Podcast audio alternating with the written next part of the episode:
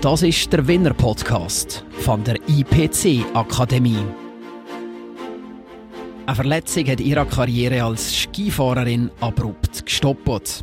Heute lebt sie in verschiedensten Bereichen auf und erlebt die Herausforderungen in der Rolle als Mama. Ich habe äh, als zweites Kind habe ich einen Bub bekommen und der, ähm, wenn der die Aufmerksamkeit nicht hat, dann wird er energisch und, und fordert die ein.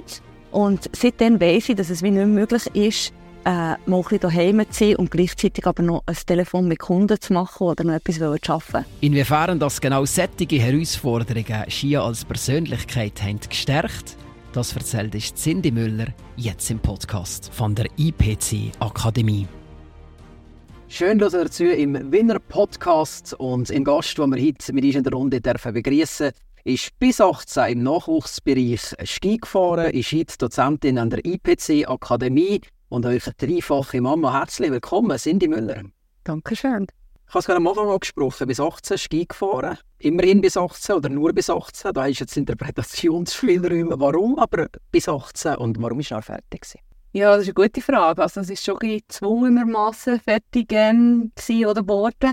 Ich habe ähm, zweimal Maschinen und Ladenbein gebrochen leider. Äh, schon äh, so eine Erfahrung die mittlerweile äh, zu meinem Leben gehört und was vielleicht auch gut ist. Gewesen. Ja, im Nachhinein weiß man immer, wenn man solche Sachen erlebt, ähm, für was ist es gewesen. Und ich hatte dann mit meiner Mami den Deal dass ich äh, beim zweiten Mal mehr auf meine äh, berufliche Karriere fokussieren, dass ich das KV abschließen. Ich habe damals äh, bei der Bank gearbeitet. Und das war auch recht anstrengend und happig. Und dann habe ich gewusst, ich muss jetzt dort investieren, für dass ich die, die Lehrabschlussprüfung äh, bestehe. Und das ist, äh, ja, habe ich dann schlussendlich die Pause gemacht und habe dann gemerkt, dass es noch in meinem Leben gibt und dass das auch noch cool ist. Gleich, aber in, de, in, in dem Moment, da platzt ja irgendein so euren Träumen, also gerade im Nachwuchsskifahren hat man sicher euer Ziel, Ambitionen und wir, die so oder so in einem, in einem äh, Skifahrerland aufwachsen. Also. Wie hast du das erlebt? Ja, es ist vor allem schwierig, weil wie dein Umfeld ist ja dann äh, dort, oder? Also der, ich hatte zwar ein Umfeld gehabt, bei mir daheim, also im Oberaargau, wo ich schlussendlich aufgewachsen bin, und trotzdem fokussiert sich halt sehr viel ähm, auf Skifahren, aufs Team, ähm, du hast gar nicht mehr so viel Zeit, nebenbei noch Sachen zu machen, oder?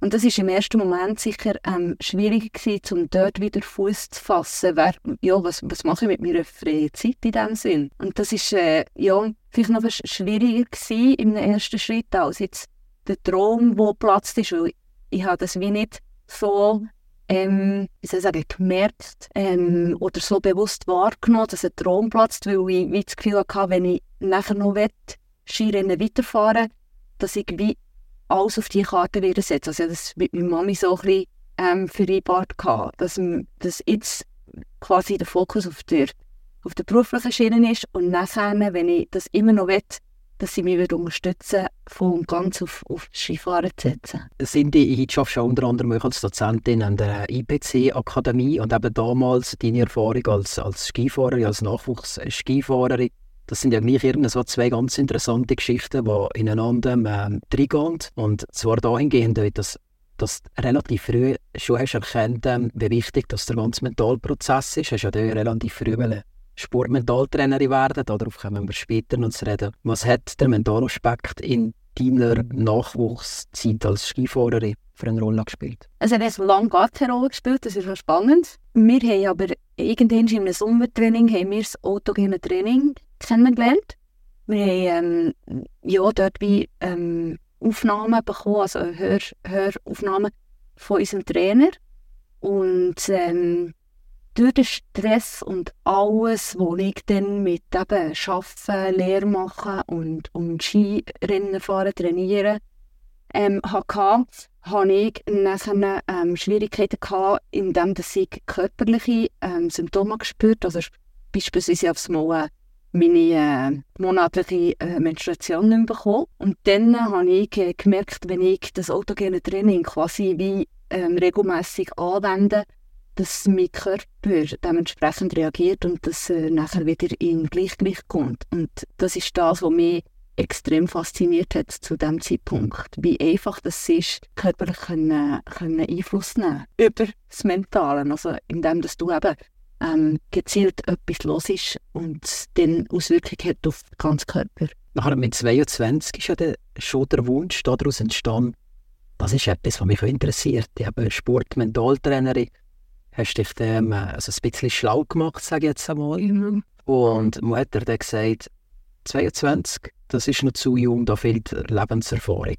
Ja. Wie bist du mit dem umgegangen, dass man damals gesagt hat, das geht noch gar nicht? Ja, äh, ich, ich habe das ehrlich gesagt gar nicht ähm, so ähm, antizipiert. Oder ich bin eben an eine Infoveranstaltung gegangen, wie man Sportmentalcoach werden kann, ähm, dazu mal. Und bin dann erklüpft, dass dort alles ja, um die 50-, 60-jährige Leute waren. Und ich bin wie das Küken dort im Raum. Und ja, habe wie gemerkt, äh, oder sie haben mir dann auch gesagt, nein, das äh, ist nicht möglich, du kannst mit deiner Erfahrung nicht Menschen begleiten. Und ähm, wie ich bin, das zieht sich doch in mein Leben durch, wenn ich etwas im Kopf habe, dann äh, kann das vielleicht sein, dass ich es mal parkiere. Und das ist dann passiert. Ich habe dann den Gedanken, den Wunsch, den Traum vielleicht auch, habe ich mal parkiert. Und ähm, habe immer gewusst, hey, irgendwann ist vielleicht der Zeitpunkt da, wo ich das kann, kann machen kann. Das ist ja jetzt erst das BWL-Studio gekommen. Genau. Aber nachher, ja, bist du gleich wieder eben den Parkplatz eingestiegen und weitergefahren. Wie, wie geht die Geschichte weiter? Ja, es ist dann, äh, eben, das hat mich immer fasziniert, das Mentale, der Sport, äh, ja, hat sicher auch einen höheren Stellwert in meinem Leben gehabt. Ich war immer sportlich aktiv. Gewesen. Und ähm, dann habe ich meine Bachelor-Thesis habe ich über ein Thema geschrieben, wo ich schlussendlich nachher meinen äh, zukünftigen Chef habe kennengelernt habe. Also ich mit verschiedenen Persönlichkeiten habe ich spannende Interviews äh, führen. Es ist dann so darum gegangen, wie ein Sportler sein Brand kann nutzen für Marketingzwecke. Und ähm, ja, habe nachher irgendwann gemerkt, ähm, ich muss mich wie von dem Bankensektor, von Kunden, also als Kundenberaterin habe ich dazu mal äh, gearbeitet, wollte und muss mich äh, trennen und habe mich nachher so richtig äh, auf den Weg zur Sportmentalakademie äh, gemacht. Also hat der Zehnter zum anderen geführt. Wenn ich es so weit, dass du für dich einen Mentalcoach brauchst? Wenn das heute so weit ist? Gibt es die Situation das aber heute? immer. Es gibt immer und ich finde genau das mega wichtig. Also nur, wenn man oder nur weil man Coach ist, heisst das noch lange nicht, dass man den Coach auch braucht. Und ich bin ganz fest der Meinung, ähm, dass jeder, oder die Frage ist immer, wie schnell willst du von A nach B kommen? Und ich liebe es, wenn ich schneller von A nach B komme als andere. Und wegen darum nehme ich in ganz spezifischen Situationen ähm, ich, an gewisse Leute um mich herum, mein Umfeld, wo ich weiss, ähm, die Person ähm, ich dann äh, kontaktieren und die Person ist für das und so weiter. Ähm, von dem her finde ich, äh, auch ich, ich gehe regelmässig in ein Coaching, ähm, weil ich finde, dass ich einfach viel schneller meine Ziele das kann erreichen kann. Eben gerade mit drei Kindern, oder? Bist eh immer unterwegs und machst und tust. Und ähm, hast vielmals ohne Zeit, um mal herzuhocken und zu überlegen. Und das sind so die Momente, die ich sehr schätze und ja, wo ich finde, ich bin gerne auch in dieser Rolle als ähm, Bund, für das ich mich ähm, wie mit meinen Sachen kann beschäftigen kann. Mhm. Meine Themen. Das sind ja die Momente, wo es ganz konkret eben nur um dich geht. Und genau. Das ist ja das, was, was Coaching äh, uns macht. Wenn dich sind die jetzt zurückerinnerst an auch noch dazu mal, als du 22-jährig bist, wo wir quasi die Board damals noch zugeschlagen zu einem mhm. Sportmentalcoaching. Und wenn du jetzt wenn du die Zeit so zurückschaust, äh, mit der ganzen Erfahrung, die du als Dozentin mitbringst, würdest du das einem 22-Jährigen heute so empfehlen? Du zuerst einmal die Lebenserfahrung sammeln und dann kommst du wieder. Nein, sicher nicht. also das ist ja das, was mich auch fasziniert, ähm, schlussendlich in der Rolle als ähm, Dozentin an der IPC-Akademie, wenn es äh, viele auch, äh, recht junge, die ähm, diesen Lehrgang besuchen und wo mich echt fasziniert, wie schnell dass die äh, einfach in das Ganze reinkommen. Und es ist doch nicht ähm, eine Frage vom Alter, finde ich. Und das ist halt vielmals, ähm, was mich das auch prägt in meinem Leben. Ich bin vielmals relativ jung in gewisse Positionen hineingerutscht, wo ich mich immer habe in Bezug auf das Alter auch ein bisschen behaupten aber wo schlussendlich auch ähm, ist gegangen. Also auch als Kundenberaterin. Eben, bin ich mit 22 Jahren Kundenberaterin geworden und habe irgendwie ein Portfolio mit 600 äh, Kunden gehabt, und ich betreut. Und ähm, von dem her sage ich, äh, äh, wenn jemand einen Traum hat, ähm, ich glaube, es gibt immer einen Weg, um den wie können, zu leben oder, oder äh, ja, gewisse Schritte zu machen, um das äh, wirklich zu erfüllen. Aber wie wichtig, oder als wie wichtig stöfst du die Erfahrung ganz konkret? Ja. Die Erfahrung macht ja schon etwas. Absolut. Aber ich finde genau, eben mit 22, auch schon nur, wenn du eine Ausbildung machst, oder? Zur, zu, zum Mentalcoach, ähm, hast du gewisse Erfahrung, die du musst sammeln musst. Sei es in den Coachings, die du machst, ähm, oder äh, selber, indem du selber eben heranschaust, wie sieht dein Leben aus? Wo, wo es vielleicht schwierig gewesen? Wie habe ich das überwunden? Wie gehe ich mit Herausforderungen um? Und so tust du laufend Erfahrung ähm, aufbauen. Also ich finde logisch, jemand mit 50 hat mehr Erfahrung als mit 22 oder Lebenserfahrung, aber das ist noch lange nicht. Mit 22 kann man auch sehr viel schon erlebt haben. Und, äh, ja. Das ist ja ein Teil von der Erfahrung, aber ganz grundsätzlich, das, was du sagst, Lebenserfahrung, aber nachher eben gewisse Sachen selber erlebt haben, dann eben andere, ja, gerade die Herausforderung oder gerade in der Phase sind von der Herausforderung. Du hast ja das als Skifahrerin äh, die ein oder andere Herausforderung erlebt ist als Mentaltrainer wichtig, dass man die Sachen erlebt hat, die der äh, Kunde quasi ins Coaching bringt. Oder ähm, kann man einfach mit der Werkzeugkiste arbeiten und wird so eine Lösung finden, ressourcenorientiert auf den Kunden bezogen? Ja, ich denke, das ist ein bisschen beides. Ähm, ja, die Erfahrung habe ich auch gemacht, dass es sicher gut ist, wenn man gewisse Sachen auch erlebt. Aber ich bin ganz fest überzeugt, dass man nicht alles muss erlebt haben muss, damit ich mein Vis-à-vis verstehe. Ähm, ich glaube, Empathie ist sehr wichtig für das, was mein Gegenüber hat und ist und macht, oder? Aber ähm, wichtig ist ja auch, dass ich mich abgrenzen kann. Und es geht auch nicht darum, dass ähm, es geht nicht um mich, um meine Erfahrung, sondern es geht um mein Vis-à-vis und um, um das in, in Veränderung weiterzubringen. Und ich glaube, für das musst du auch mal selber so einen Veränderungsprozess durchlaufen haben, dass eben die Empathie vorhanden ist, dass irgendjemand kannst mitfühlen wie fühlt sich mein Gegenüber. Aber ähm, ich muss nicht alles erlebt haben, für dass ich ein guter Mentaltrainer kann sein Sondern ich muss mein Grundverständnis haben, muss meine Restzeitkoffer, wie du vorher gerade hast angesprochen haben. Und mit dem kann ich sehr viel machen und sehr viel ähm, unterstützen. Sind es interessant, was, was, was du vorher hast gesagt hast, ähm, im Zusammenhang mit deiner Rolle als Kundenberaterin, wo du mehrere Kunden hast betreut und jetzt eben das ist also ein bisschen, ähm, die Gemeinsamkeit vermutlich jetzt eben in der Rolle als Ausbildnerin, die Faszination Mensch und das Zusammenarbeiten mit, mit Menschen, wo ja sich die Coaches einig sind, man müsste Menschen irgendwas gerne haben. Mhm. Von wo kommt die Faszination ein Mensch ganz grundsätzlich mit dir? Ich bin grundsätzlich ein sehr offener Mensch. Ich liebe es, neue Leute kennenzulernen. Ähm, das ist sicher mal der, der Endpunkt, dass ich gerne ähm, Gespräche führe über wirklich persönliche Sachen. Meistens wird es ja auch recht schnell persönlich, merke ich aber. Ähm, aber auch grundsätzlich über die Welt, ähm, ja, über gewisse Ansichten diskutieren. Das finde ich extrem spannend. Und wegen darum, äh, ja, liebe ich es ganz grundsätzlich, mit Menschen unterwegs zu sein. Äh, ja, neue Leute kennenzulernen. Es fällt mir schlussendlich auch einfach, mit Leuten ins Gespräch zu kommen. Und ich glaube, das ist das, was sich auch durch mein Leben ähm, zieht. Ja. Immer so, äh, bestehende Leute zu haben, mit denen auf dem Weg sind, aber auch immer offen sein für, für Neues. Offenheit ganz grundsätzlich wahrscheinlich ein wichtiger, ein wichtiger Faktor für erfolgreiche Coachings. Aha. Coaching ah, ja. dahingehend bezogen. Ich habe davor Eingangsgespräche deine Rolle angesprochen als dreifache Mama. Wir haben äh, miteinander im Vorgespräch so einen kurzen, einen kurzen Smalltalk gehabt. Eben mit jedes Kind ist anders und jedes entwickelt sich anders, jedes reagiert anders. Inwiefern fordern dich deine drei Kinder? Ha. Ja, das ist natürlich eine Frage. Ähm, Jetzt geht ein grosser Bogen auf. genau, ich wollte sagen, wenn ich an meinen Alltag äh, sonst denke, äh, sie fordern mich sehr. Äh, muss ich sagen, es, mit zwei, vier und siebenjährig ist etwas los bei uns daheim. Aber ich muss sagen, genau das, ähm, oder sie sind verantwortlich, dass ich auch ausgeglichener bin. Das ist echt noch faszinierend. Ich habe das Gefühl, mit jedem Kind bin ich ausgeglichener geworden. Weil so ein bisschen die Rollentrennung wie ganz klar ist. Also ich habe äh, als zweites äh, Kind habe ich einen Bub bekommen und der, ähm, wenn der die Aufmerksamkeit nicht hat, dann wird er energisch und, und fordert die ein.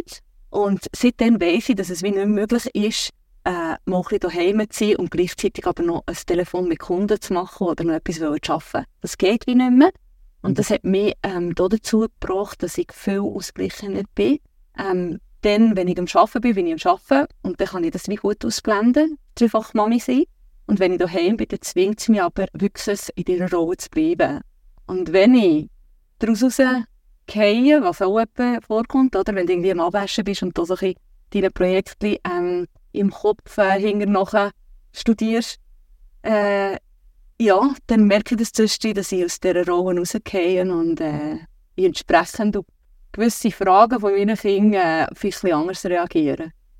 Und du hast ja unter anderem eben gesagt, ähm, wenn sie sehen, wenn die Spannung oder die Konflikte oder zumindest das Konfliktpotenzial zwischendurch spürst, ist ja dann mit dir so, dass du das relativ schnell reflektierst, oh, das hat gerade etwas mit mir zu tun, es geht gar nicht ums Kind, es, es, es hat mit mir etwas zu tun. Wie, wie erlebst du solche Situationen? Also kannst du vielleicht ein Beispiel Ja, genau, oder? Es ist in dem Moment, wenn du ähm, eben wirklich einerseits bist du daheim und andererseits bist du gedanklich vielleicht irgendetwas am Lösen, wo du weißt, hey, das kommt irgendwann, vielleicht ein Dokument, das ich noch fertigstellen muss und dort weiss ich nicht, wie weiter. Dann hängst du diesen Gedanken so ein bisschen und aufs Mal kommt irgendeine Frage und du reagierst oder ich reagiere recht geredet. Also meistens dann fällt es mir auf, okay, und was ist jetzt genau mein Anteil an dem Ganzen? Weil mein Sinn hat mir einfach eine Frage gestellt, oder?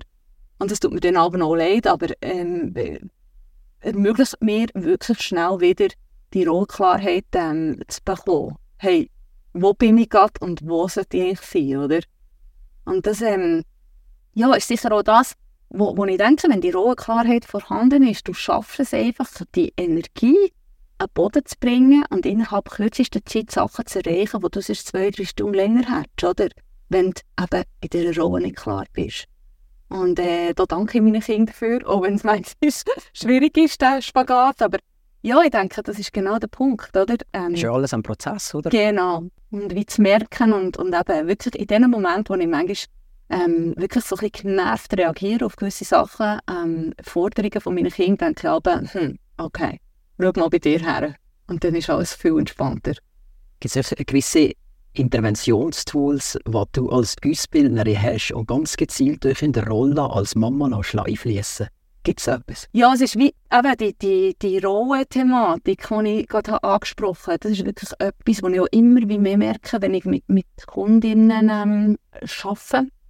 Und mit Kunden, dass einfach mit dieser rohen Klarheit ähm, schon ganz viel ähm, geklärt oder, oder ja, klar ist nachher. Und das ist wirklich das, was ich ähm, daheim immer wieder ähm, auch anwende. In welcher ähm, Rolle bin ich? Dass ich nicht Mentalcoach bin von meinen Kindern, sondern eben Mami. Und das ist mir eben so wichtig. Oder dass ich nicht der Mentalcoach von meinem Mann bin, zum Teil mal ansprechen, mhm. sondern ich bin wirklich Ehefrau. Ähm, ja, ist das, das finde ich, find ich wirklich etwas, wo ich, wo ich sage, das, das äh, hilft mir in verschiedenen Situationen in meinem Alltag ist ein riesiges Thema, aber das, das, das Rollenbewusstsein und wirklich die Rolle aktiv zu leben, in der Rolle, wo man drin ist. Mhm. Hast du da mittlerweile eine Strategie, wie ganz gezielt wirklich in die Rolle drin, jetzt bin ich das, jetzt bin ich das?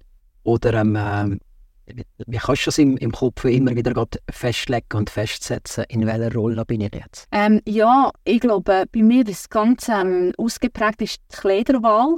Ähm, wie lege ich mich daheim mit meinen Singen an quasi, oder? Und wie lege ich mich an, wenn ich jetzt äh, auf Zürich gehe, gehe unterrichte? Oder wie slide ich mich, wenn ich mit meinem Mann ähm, zusammen bin? Äh, wenn ich mit ihm mal bewusst ähm, zur Nacht esse, eben, dass ich dort vielleicht auch bewusst äh, ja, etwas Schicks anlege, ähm, statt in den Alltagskleider dort zu hocken. Ja. Und äh, durch die Kleiderwahl ähm, fällt es mir einfacher, wirklich schneller wieder in die, in die Rolle zurückzukommen sind. Ich habe dich, ich habe dich gebeten, ähm, äh, mit drei Wörtern dich ein bisschen ähm, zu beschreiben.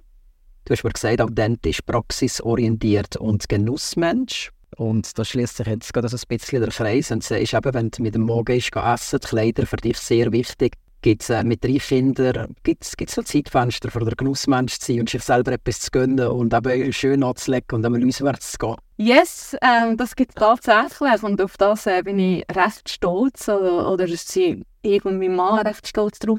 Wir haben wie äh, eine wöchentliche Date Night, das klingt jetzt vielleicht krass für die Eltern. Aber ähm, wir nehmen uns wirklich jede Woche ein oben Zeit, wo wir gemeinsam zu Nacht essen.